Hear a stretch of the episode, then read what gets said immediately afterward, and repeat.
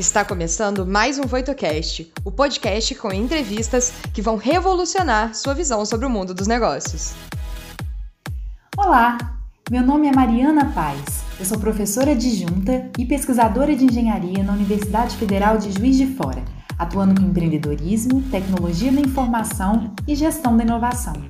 Sejam muito bem-vindos ao podcast da websérie Ensaio do Futuro.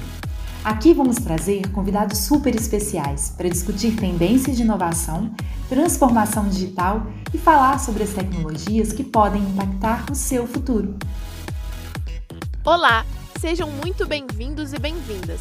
Eu sou a Bárbara, Head de Conteúdos e Inovações na Voito, e vou trazer algumas perguntas do público e os principais insights que vão ajudar você em sua jornada, complementando sua experiência. Nos vemos em breve. E o nosso convidado é muito bacana, ele é o Bernardo Bezerra.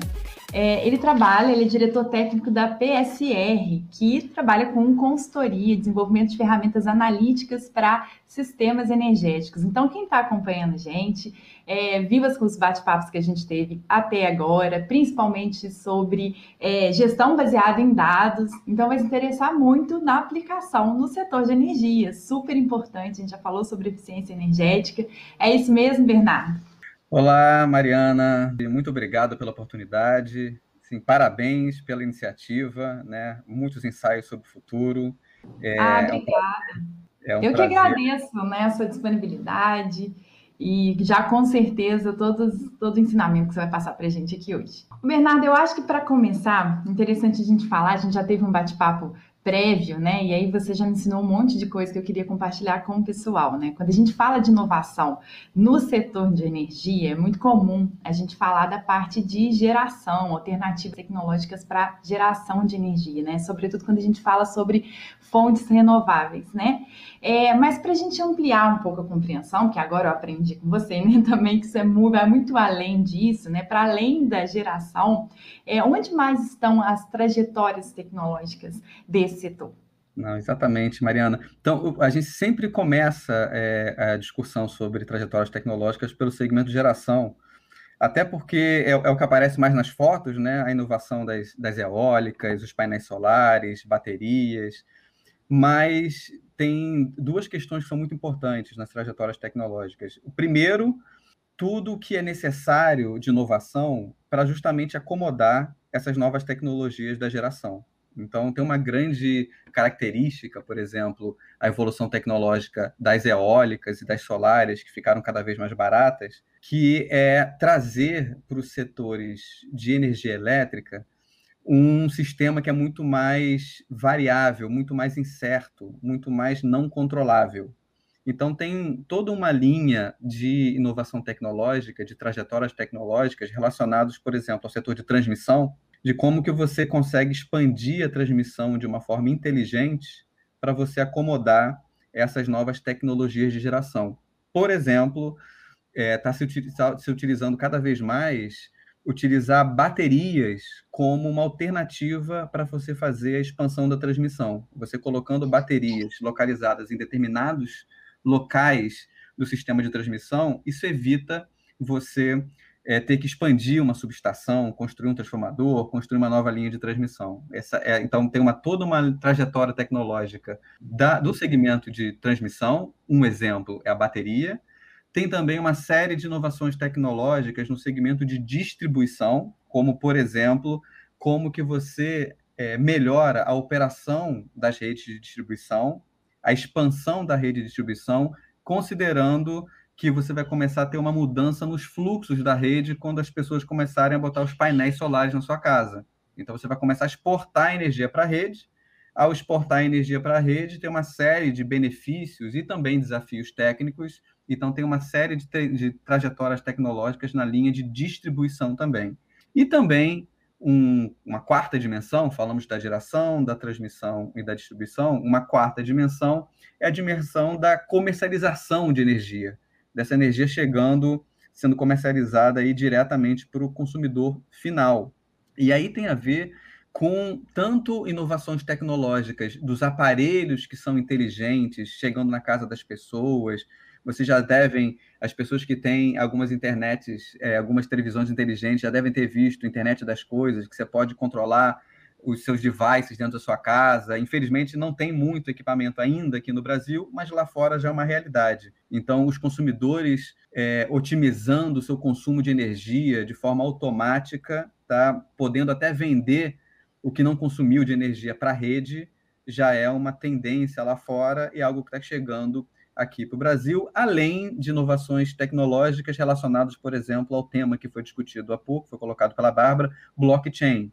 Então, tem diversos mercados que estão sendo construídos em outros países usando tecnologia de blockchain para, por exemplo, permitir a venda de excedente de geração solar de uma casa para outra. Você tem comunidades que trocam energia entre si e comercializam energia entre si através da tecnologia de blockchain. Então, assim, tem muita trajetória tecnológica, não só no segmento de geração, em pelo menos no, nos quatro principais segmentos do setor elétrico.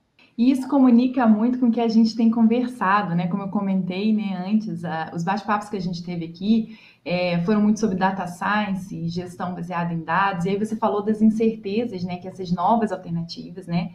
É, para a geração, principalmente, mas também nas três trajetórias que você comentou depois, né? Como que a gente fica, eu imagino, né? É que o setor fica muito mais dependente de dados e dados extraídos, processados em tempo real, né? Para que não haja, imagino, bugs, né? Porque é, justamente por essa incerteza. Né? Então, cresce também nesse setor a importância da gestão dos dados, né? administração, e que eles aconteçam em tempo real, né?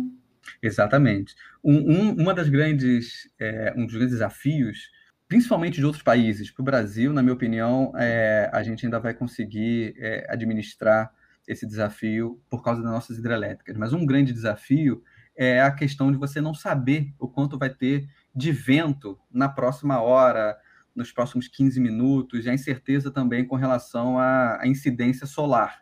E se fala, então, muito como um, um grande ativo para o setor elétrico, você conseguir ter flexibilidade pelo lado da geração. E uma das formas de você ter flexibilidade pelo lado da geração é você aprimorar a sua capacidade preditiva, ou seja, você saber realmente quanto vai ter de vento e de sol nas próximas horas, nos próximos minutos. E a análise de dados, né, dados intensivos, permite você ampliar essa capacidade preditiva. É uma utilização de data science. Outra utilização de data science é você ter flexibilidade pelo lado da demanda. Uma vez que você consegue é, ter esses dados de como é que está o vento, o sol a cada hora, como é que está também o consumo das pessoas a cada hora, você também consegue, com essa gestão de dados, junto com automação, você melhorar o consumo das pessoas para as pessoas se acomodarem essa disponibilidade energética que vai ficar cada vez mais incerta em pequenos instantes de tempo. Tá, e uma outra coisa que eu nunca tinha imaginado, que a gente está falando de data science de uma forma geral, né? Mas a gente encontrou uma aplicação de machine learning, né?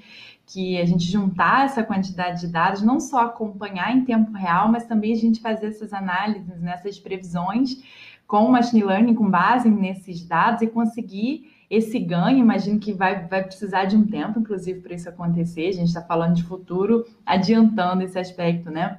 Mas de é, é, é, conectar esses dados de modo que a gente consiga com base exclusivamente neles, né, saber o que, que pode acontecer, né, e se antecipar e corrigir, né, potenciais falhas, né. Mas a gente estava falando, o título, né, do nosso bate-papo aqui, do tema, é trajetórias tecnológicas, né, esse é um termo, na verdade, que eu coloquei o nome, porque é um termo na minha área, né, de inovação, quando a gente está falando justamente disso, né, as tecnologias, as oportunidades, elas são fluidas, né, Existe uma série de alternativas, tanto no setor de energia, geração e os outros, as outras trajetórias que você comentou, é, como as soluções tecnológicas que podem permear, né? Que, como a gente estava falando de data science, é, internet das coisas, automação, então tão, também estão permeando esse setor, assim como todos os outros. E a gente não sabe ainda, né? A gente consegue é, é apostar em algumas coisas, mas a gente ainda não sabe, a gente está nessa fase fluida, imagina, né? É, qual que vai ser um outro termo que a gente usa que é o projeto dominante, né? Aquele, aquela combinação de tecnologias que vai ser melhor aceita.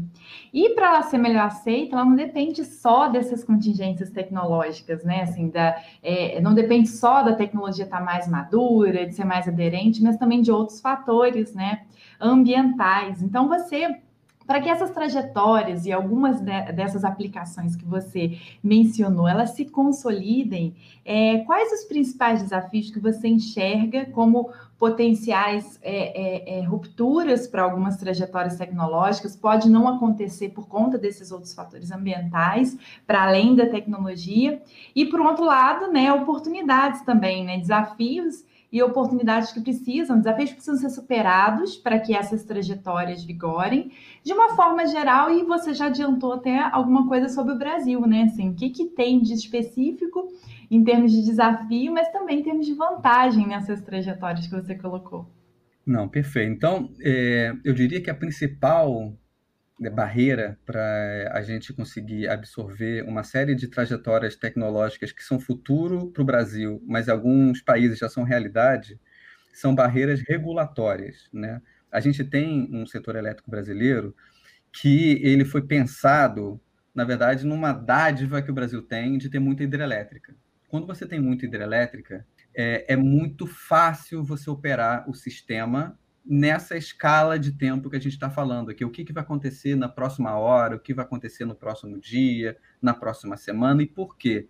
Porque aquela água está armazenada no reservatório, ela permite que você jogue aquela produção de energia para o minuto que você quer, para a hora que você quer, te dando uma super flexibilidade para a operação a grande, o grande desafio que ocorre nos outros países hoje em dia é o fato de você não saber a hora que vai ventar, a hora que vai vir o sol. Então, uma, uma grande barreira que existe é a gente conseguir mudar a regulamentação do setor elétrico brasileiro, que foi pensado para uma realidade com grande participação hidrelétrica, só que o mundo está mudando. Na década de 90, 95% da capacidade instalada do Brasil era hidráulica, Hoje em dia, esse, esse ano que nós estamos, chegou a 62%. As projeções para os próximos 10, 15 anos é isso reduzir para próximo de 50% da matriz ser elétrica, ser hidráulica. Isso vai ser complementado principalmente com muita eólica e muita solar. Então, o que, que a gente precisa? Por exemplo, a gente começar a enxergar os preços na nossa casa com escalas horárias. A gente tem um sinal de que, olha, consumir energia durante a madrugada que, por exemplo, é um momento que venta muito, custa menos. Isso traz uma grande trajetória inovação tecnológica, que é, olha, vale a pena eu instalar equipamentos inteligentes, por exemplo, a minha máquina de lavar, que ela vai ser ligada automaticamente de madrugada quando a energia é barata.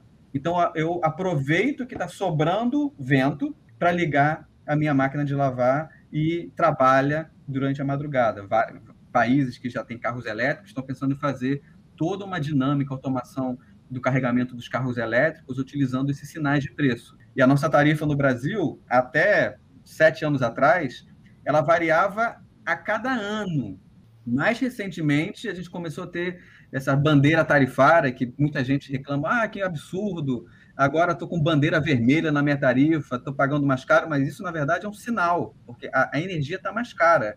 Está só antecipando esse sinal para o consumidor, que está ficando mais caro. Antigamente você ia ver esse aumento de custo só daqui a um ano. A bandeira tarifária só sinaliza para você antecipadamente, antecipadamente que é, a energia ficou mais cara. O que está faltando, então? Por exemplo, tem o, o, que seria uma bandeira tarifária horária. Olha, de madrugada a tarifa agora está verde clara. Vamos todo mundo consumir energia. Pode acontecer também que com muito sol é, fique super barato três horas da tarde. Esse tipo de sinal o brasileiro não tem. Aqui é só um exemplo de aperfeiçoamento regulatório que já permite uma série de inovações que podem chegar no setor elétrico brasileiro.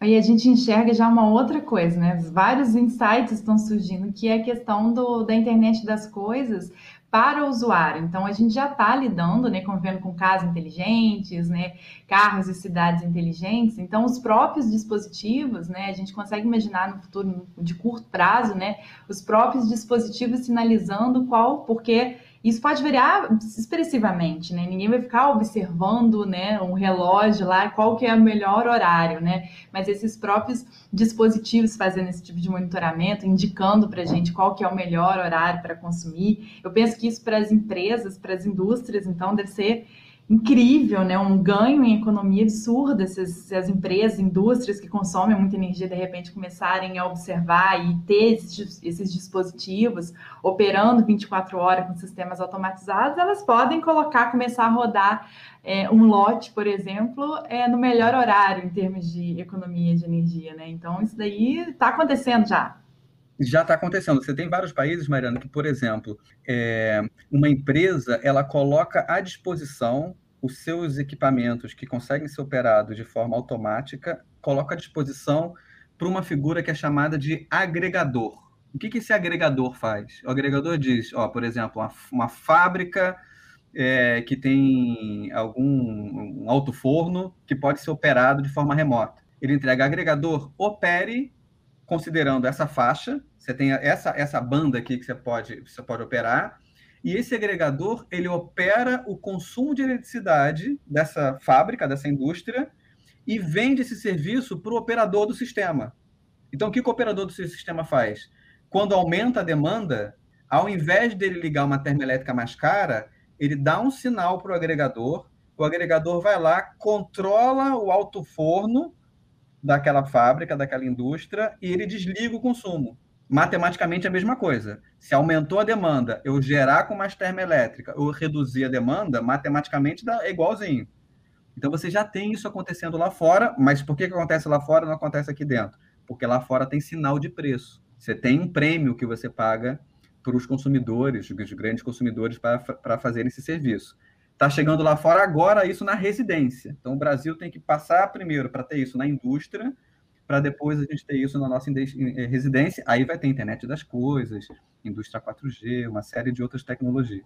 Gente, isso vai ser um, eu acho que isso vai ser um divisor de águas. A gente está falando de, dessas tecnologias que estão despontando, né? Mas a, a, a nossa é nosso interesse principal aqui, né, da gente, dessas conversas, também a gente começar a, a vislumbrar oportunidades, como você já ilustrou vários, né, em termos de produto, em termos de que tipos de serviço podem surgir, também oportunidades de negócio, assim, você consegue imaginar que no Brasil, já que isso ainda está tão no comecinho, algumas oportunidades interessantes para as pessoas investirem em negócios, em competências nesse, nesse sentido, assim, aposta nisso que vai dar jogo.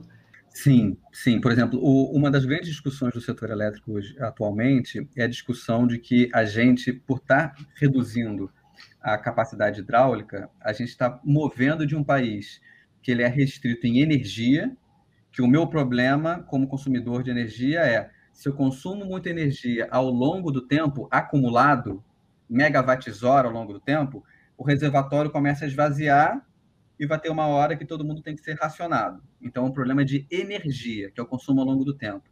Como está diminuindo a capacidade hidráulica, o Brasil está mudando para um problema de que a gente chama de potência, que é em determinada hora pode não ter oferta de eletricidade suficiente para atender a demanda, tá?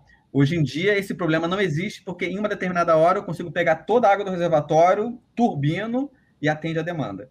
Mas com a mudança da matriz, a gente vai começar a ter um problema de capacidade instalada para atender a demanda numa determinada hora, em um instante específico. Muito está se discutindo de, dado isso, a gente tem que começar a fazer um leilão específico para contratar termoelétricas para ficarem paradinhas, para nessa hora específica você opera.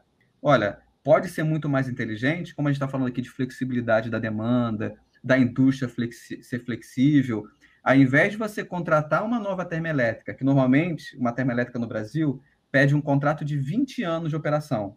Então, eu vou contratar um, construir uma usina para entrar no setor elétrico brasileiro para ficar operando durante 20 anos com esse contrato, que provavelmente vou precisar muito pouco, que são aquelas uhum. poucas horas que pode dar problema. Quem sabe é, é o melhor para o Brasil, a gente, com esses sinais de preço, com automação, a gente, na hora que você tem um aumento da demanda, que você não vai ter capacidade na oferta para atender, você dá os sinais de preço para os consumidores que são flexíveis e têm os equipamentos automatizados reduzirem o seu consumo. Aí já tem um super modelo de negócio. Sim. que é, no limite, ao invés de pagar aquela mensalidade para a termoelétrica existir, você paga a mensalidade para a demanda ter um compromisso de reduzir no horário de maior consumo. E você vê assim que é, isso daí é uma oportunidade de negócio, mas esbarra naquela questão que você já comentou da questão do, do da regulação, do que, que é permitido, acesso à informação, imagino, né? Que deve ser uma coisa um pouco protegida, né? Deve existir essa contingência também para essa trajetória, né? Exatamente, existe essa contingência. O, já, já houve é, um ensaio sobre isso, que foi um projeto piloto do regulador do setor elétrico brasileiro, que chama ANEL, eles fizeram um projeto, estão ainda fazendo um projeto piloto que chama de resposta da demanda. Isso, tudo que eu estou falando está numa caixinha que chama de resposta da demanda. Fizeram um projeto de piloto, mas um dos problemas identificados no projeto piloto é a falta de incentivo dos consumidores de participarem. Porque o que, que eles querem? Eles querem ter um pagamento fixo, porque esse pagamento fixo faz com que ele, por exemplo, invistam em automação, eles gerem um compromisso que eles vão reduzir tá? E aí isso vira um recurso para o sistema. Não ser simplesmente naquela momento de barata voa, o sistema está precisando, você liga para o consumidor, ele vai lá e, reduz, aí, aí recebe um pagamento. Pode ser que ele, ah, nesse esquema eu não quero participar. E repara que na, as termoelétricas recebem justamente isso, um pagamento fixo que remunera elas para elas estarem disponíveis nas horas que o sistema precisa. Você consegue fazer exatamente o mesmo paralelo, remunerando os consumidores por esse serviço que eles podem prestar. E além assim do, do processamento rápido de dados, acesso à informação rápida, é, isso daí, esse, esses problemas, né, essas lacunas que precisam ser preenchidas, ela, ela traz à luz também a necessidade de integração melhor dessas informações, né, que está em cada bloco, em cada uma dessas partes. Isso comunica muito com o conceito de smart grids, né? Que é novo para mim, mas eu acho que é justamente é, é, é o guarda-chuva desse, desse tipo de solução de integração, né? É, exatamente. E aí a gente é um outro tema que é principalmente quando você vai é, integrar esses recursos que estão distribuídos na rede de distribuição, como é que você vai fazer uma coordenação mais inteligente da rede. Né? De, aí que vem o conceito do smart grid, que tem a ver com o acesso à informação, tem a ver também com o controle é, mais inteligente dos parâmetros da rede de distribuição e da rede de transmissão, tudo isso está no arcabouço é, do Smart Grid. Mas um, um, eu tenho é, um colega que sempre brinca, não adianta você ter um Smart Grid com dumb prices. Então, os preços têm que ser inteligentes. Então, os preços inteligentes vão fazer com que você consiga extrair inteligência da rede. E isso pode ser obtido, por exemplo, com a solução que você desenhou, né? Desses, da gente usar esses recursos de, de IoT, esses sistemas né, inteligentes pervasivos, né, esses dispositivos isso. pervasivos inteligentes, para tornar essa precificação mais dinâmica, né? Eu tenho só uma pergunta, mas eu posso deixar ela para o final. É, o Bárbara, alguém, a gente tem perguntas aí para a gente conversar um pouquinho com o pessoal? Opa, Mariana. Pode fazer a sua pergunta primeiro, que o público espera um pouquinho. Ah, então tá bom. Não sabe por quê? Eu queria, eu achei que essa pergunta ia ficar melhor para a gente fechar, mas vamos aproveitar aqui agora. A gente falou de oportunidade de modelo de negócio. Mas eu gosto assim, a gente tem público, né, de pessoal começando, principalmente pessoal começando a carreira, se a pessoa tiver o interesse de trabalhar nesse setor, a gente sabe, é reconhecido como um setor que aqui no Brasil é uma promessa muito grande, né, que vai precisar de muita gente para atuar. Que dica que você daria observando, enxergando de perto essas oportunidades para quem está ingressando no mercado de trabalho? O que, que, ela, o que, que ela deve buscar? O que, que ela deve estudar? O que, que você acha? É, então, como a gente falou muito aqui de data science, é, estatística, análise de dados, isso está cada vez mais importante, né? É, eu tenho um pouco esse viés, eu, eu, fiz mestrado, fiz doutorado nessa área de, de estatística, é, é, uma, é uma área que está cada vez sendo mais demandada. Então, assim, pessoas que têm uma formação analítica, que têm um, excelente tratamento dos dados, tem um, tem um pensamento de como transformar aquilo em informação e você conseguir, conseguir utilizar isso para os modelos de negócio, essa é uma, informa, uma formação que é muito importante é, para o setor elétrico. Tem um, uma, uma parte, mas essa já é antiga, né? Mas também cada vez fica, é, fica mais importante, é toda a parte de otimização também. É, só que o, segmento de otimização de recursos, né, você que, que é da produção, né, então, as pesquisas operacionais, né, que a gente que estuda, eu também tenho formação de, de produção, além de engenharia elétrica, é, a gente sempre pensou no setor elétrico otimização olhando como você expande o sistema, é, otimiza o sistema de transmissão e o sistema de distribuição. E a gente está ficando cada vez mais é, tendo uma demanda de otimização dos recursos energéticos distribuídos. Então, como é que você otimiza a operação das redes de distribuição coordenada com as redes de transmissão, tá? E, sim, quem tá que gosta de pensar em modelos de negócio e olhar o negócio como um todo, o grande recado, que é, é uma lacuna que existe no setor elétrico brasileiro, é nós temos bons engenheiros de qualquer é, formação, mecânico, ele, eletricista, de produção, mas que tenha também uma viés regulatória, né? o que a gente chama de os engegados. É, esse profissional tem um grande valor. Quem consegue ter um entendimento sobre a regulamentação do setor elétrico, sobre o desenho de mercado, né? É, aonde que está aquela falha regulatória que não permite você desenvolver os modelos de negócio e aonde você tem que atuar, né?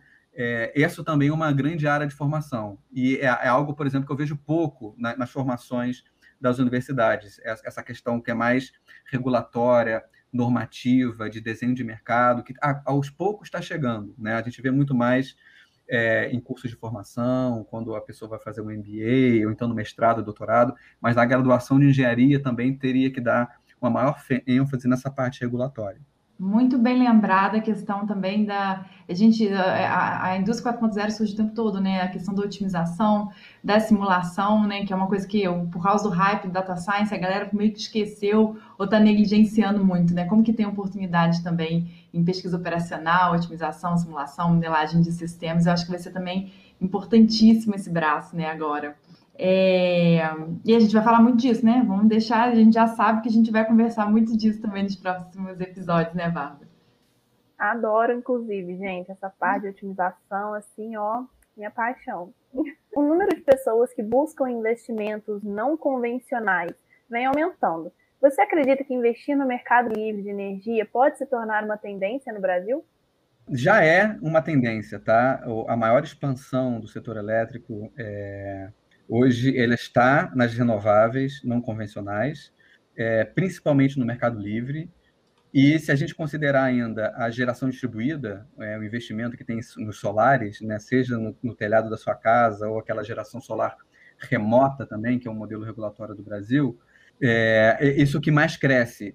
É, na minha opinião, o grande problema dessa tendência é a razão pela qual ela cresce. Né? Que, que, que, significa um mercado livre? Significa eu, consumidor, vou escolher quem vai ser o meu provedor de energia. Então, é aquele provedor que oferece o melhor serviço. Então, é que nem celular. Eu mudo de operadora porque tem o melhor plano, tem o melhor atendimento, o melhor call center, a maneira como mostra a fatura. Então, trata melhor o cliente.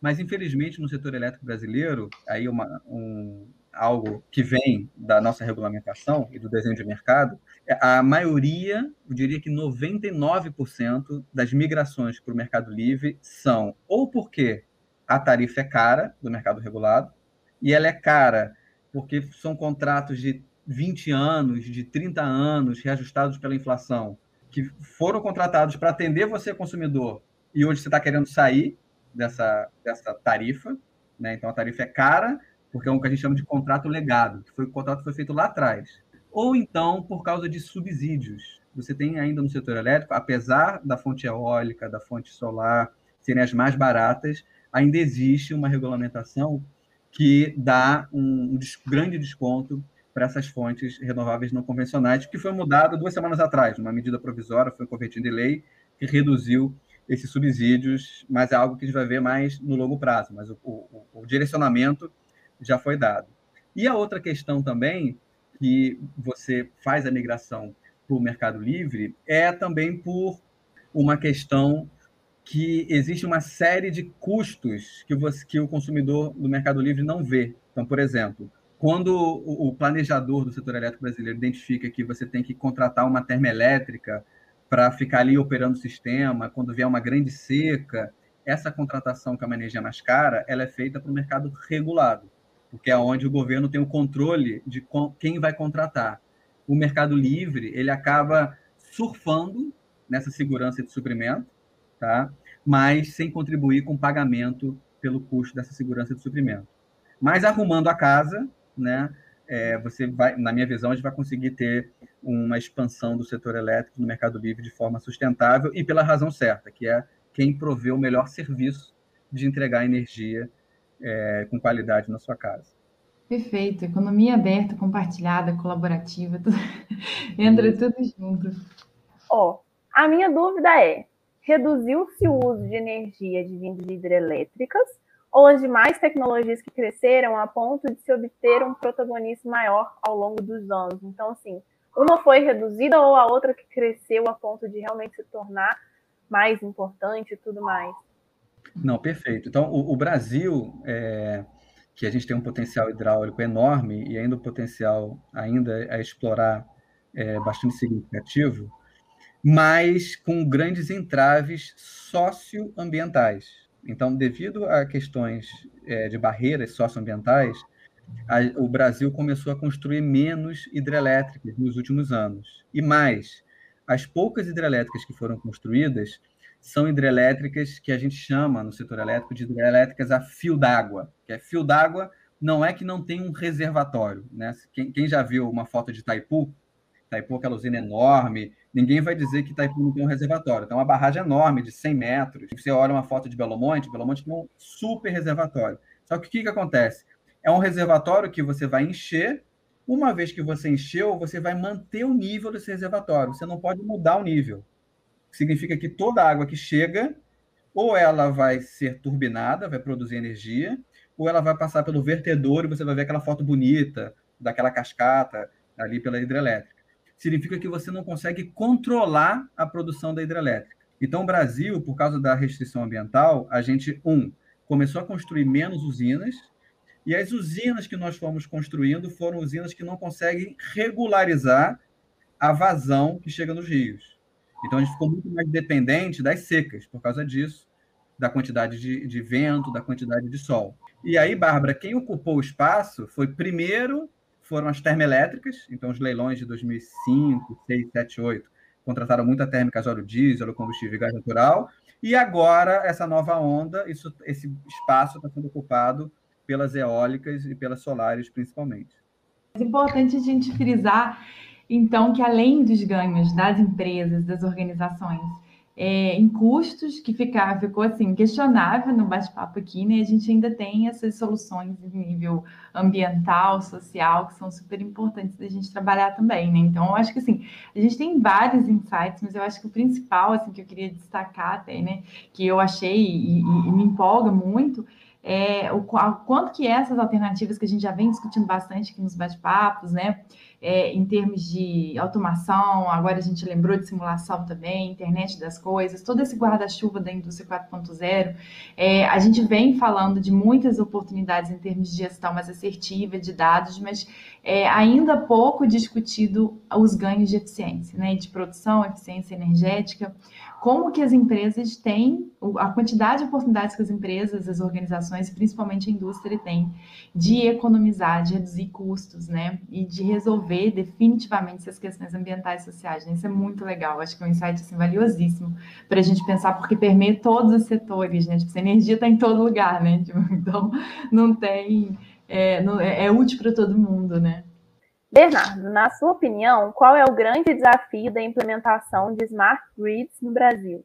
Não, perfeito. É, o smart grid é, ele tem uma primeira né, barreira que é uma barreira regulatória, né? Que normalmente os, os smart grids em vários países eles são investimentos feitos pelas próprias distribuidoras. E a distribuidora no Brasil ela tem uma regulamentação que é ela faz o investimento numa subestação, num transformador, e aquilo é reconhecido no que a gente chama de base de ativos e entra na nossa tarifa.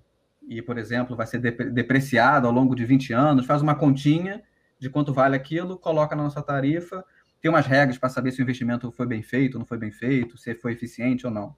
Uma das questões é, do Smart Grid é como você incentiva a distribuidora a fazer esses investimentos, que às vezes são investimentos que vão economizar justamente novas subestações, que é onde ela ganha dinheiro. Então você tem uma, primeiro uma competição do, no próprio negócio da distribuidora. que ela pode fazer investimentos em é, que são inteligentes, até como o nome diz, que vão reduzir a necessidade do investimento de onde, é onde ela ganha dinheiro. Então, você tem que passar primeiro por uma mudança regulatória de como você incentiva a distribuidora a fazer esses investimentos. Essa é uma questão. A outra questão é que os smart grids muitas vezes são utilizados justamente para esse, ajuste, esse controle da operação, que é muito relacionado com os sinais de preço. E aí você precisa ter esses preços que vão refletir a condição da rede em cada instante, como é que está a oferta e demanda no sistema, justamente para a rede se adequar de forma inteligente. Então, você precisa também de uma, uma renovação regulatória para esses sinais de preço com relação aos smart grids. Perfeito, gente. Então, a gente, felizmente, acaba. Assim, eu estou aprendendo um monte de coisa, já tinha aprendido muito com o Bernardo no bate-papo anterior. Queria te agradecer mais uma vez é, pela sua disponibilidade, pelos ensinamentos, né? E uh, tantas oportunidades que a gente identificou na conversa de hoje, Bernardo. Sucesso nessa nessa caminhada aí que está só começando nesse setor, né? Assim, tipo, um monte de coisa boa para acontecer ainda, né? Exatamente, Mariane. Mais uma vez, obrigado pela oportunidade, parabéns pela iniciativa. É muito importante esse tipo de fórum, né? Com a participação das pessoas. E eu gostei da energia também, né? Um bate-papo com energia legal. Não sei se é porque a gente está falando de energia e de futuro, mas uma energia muito legal também no bate-papo. Assim, fico é, agradecido pelo convite. Ai, obrigada. Obrigada. E eu queria pedir para o pessoal continuar ligado nessa websérie que a gente vai falar várias vezes, né, em várias ocasiões, a gente já tem vários encontros preparados para vocês, para a gente discutir ainda mais essas oportunidades acerca da transformação digital. Tenho certeza que vocês vão adorar. O que você achou do episódio de hoje? Não se esqueça de dar o play no próximo e nos seguir na sua plataforma de podcasts favorita para não perder nenhum episódio novo. Ah, você também pode nos seguir nas redes sociais. Os links estarão na descrição desse episódio. Nos vemos em breve. Até lá!